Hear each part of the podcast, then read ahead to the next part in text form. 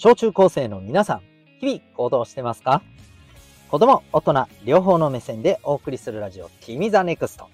お相手は私、キャリア教育コーチのデッドさんでございます。学力成績では難しい人生の成功、幸せを実現する力を学ぶコーチングの教室を開いております。この放送では人間関係、勉強、部活、習い事、その他日常のことなどを通して自信を持ち、今、そして未来を心地よく生きるために超大切なことをお送りしております。さて、今日はですね、えー、共感に潰される人というテーマでお送りしていきたいと思います。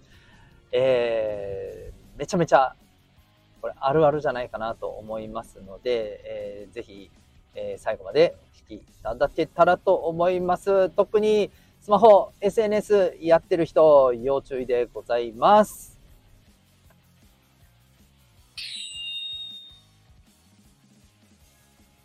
それでは、えー、今日の本題に行きたいと思います。共感に潰される人って何？えー、これ多分ね、言い換えた方が、もしかしたら分かりやすいかもしれませんね。こっちの方が良かったかな、タイトルね。えっ、と、いいねに潰される人。もうちょい言おうか。フォロワー数に潰される人。はい。もうもう、なんとなく言いたいこと分かりましたよね。そういうことですね。はい。今日は、えー、ズバリ SNS 疲れに関してのお話でございます。まあ特にですね、スマホをやっていて、そうだな、インスタとか、TikTok、YouTube を、まあ、発信している。あるいはこれからしようと思ってて、でね、まあいっぱい、ね、フォロワー数増えて、いっぱいいいねされて、なんかワンチャンインフルエンサーとかなれたらいいんじゃね？みたいなね、えー、いう方いらっしゃるかもしれません。まあもちろんね、それがあの、ダメだとも言いませんし、無理だとも言いませんけれども、えー、これは気をつけておいた方がいいよというのが今日のお話でございます。で、まあこれなんでかっていうとですね、あの、まずね、これ根本的な話なんだけど、あの、SNS やる上でね、んんとね、いいねをされることを目指してる人。まあ、いいねが多いといいなーって思ってる人。うん。あのね、これまずね、えっ、ー、と、これ、まずこっから直してください。こっから直してください。はい。あのね、いいねってね、結果的につくんですよ。わかる？結果的につくもの。うん。まずはね、あの、あなたが何をこう伝えたいかなんですよ。うん。あなたが何を伝えたいか。ね。で、えー、その伝えたことによって、相手にどんな気持ちになってほしいか。これを考えてほしいんですよ。いいねなんかどうでもいい。フォロワー数とかどうでもいい。そう。それが大事です。例えばさ、あなたの発信を見てさ、うん、そうだな。なんかすごいもう自分なんてって落ち込んでる人が、もうめっちゃゲラゲラ笑ってさ、もうなんか自分が落ち込んでたことなんて全然大したことないじゃん。よし、頑張ろうっていうふうに思ってくれたらいいなとかね。うん。そのためにこういう動画を作って、あるいはね、こういう投稿を作って発信しようとか、そう、そういうことなんですよ。うん。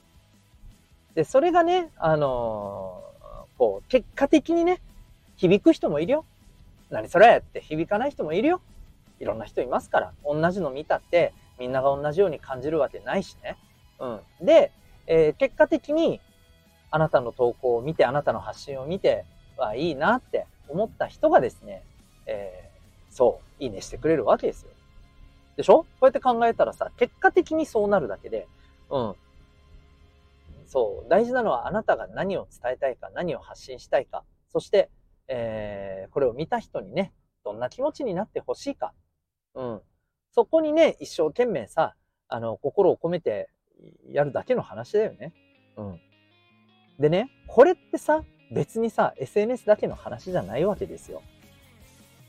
普通のリアルな人間関係においても一緒なんです。あの人に好かれよう。まあまあもちろん好かれた方がいいよね。そりゃね。嫌われるよりはね。嫌われるよりは好かれた方がいいって思うのはそれは当然ですよ。だけど、それは結果的にそうなるわけですよ。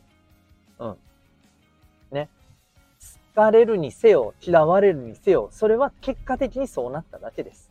はい。もちろんね、あのー、あなたが、まあ、例えばさ、えー、あえて嫌われようとしてさ、もうめっちゃ嫌がらせとかしたら、そりゃ嫌われるのは当たり前だけどさ、あの、そういうなんか、そういうことではなくて、例えば普通にあなたが振る舞ってても、あなたの振る舞い、行動、言動、え、そこから発されてる雰囲気がさ、相手にどう感じるかっていうのは、それは相手次第じゃないですか。